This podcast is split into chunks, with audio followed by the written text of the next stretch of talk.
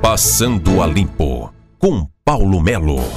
O Instituto alertou a Prefeitura de Ponta Grossa sobre a precariedade em rede de oxigênio. A administração da UPA Santa Paula sabia de problemas em rede desde o início da semana. Pane exigiu transferência urgente de pacientes lá da UPA Santa Paula. A direção da unidade de pronto atendimento alertou a Fundação Municipal de Saúde ainda no início da semana sobre as precariedades da rede de oxigênio do local. Um documento oficial recebido com exclusividade pelo PG Transparente mostra uma série de problemas identificados após vistoria. O ofício é da segunda-feira, dia 7, e tem assinatura da diretora-geral da unidade, Raíssa Fernandes Dantas Coelho da Paz. Na mensagem, é endereçada ao presidente da Fundação Municipal de Saúde. Raíssa destaca que a unidade tem capacidade de atender 22 leitos, mas que na atualidade opera com uma média de 55. Diretora lembrou que a rede de gases da unidade não foi preparada para atender demanda crescente e pedia brevidade na solução do problema para evitar qualquer evento adverso.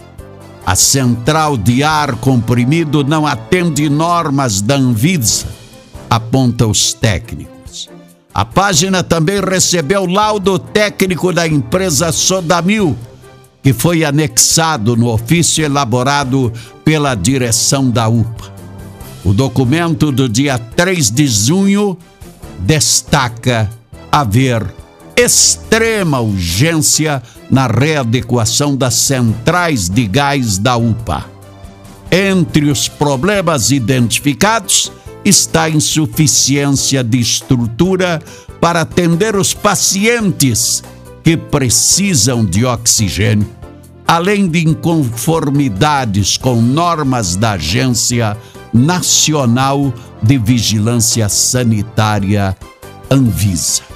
Como exemplo da precariedade das estruturas, os técnicos indicam que o consumo de oxigênio passa em até 10 vezes a capacidade da central de gases.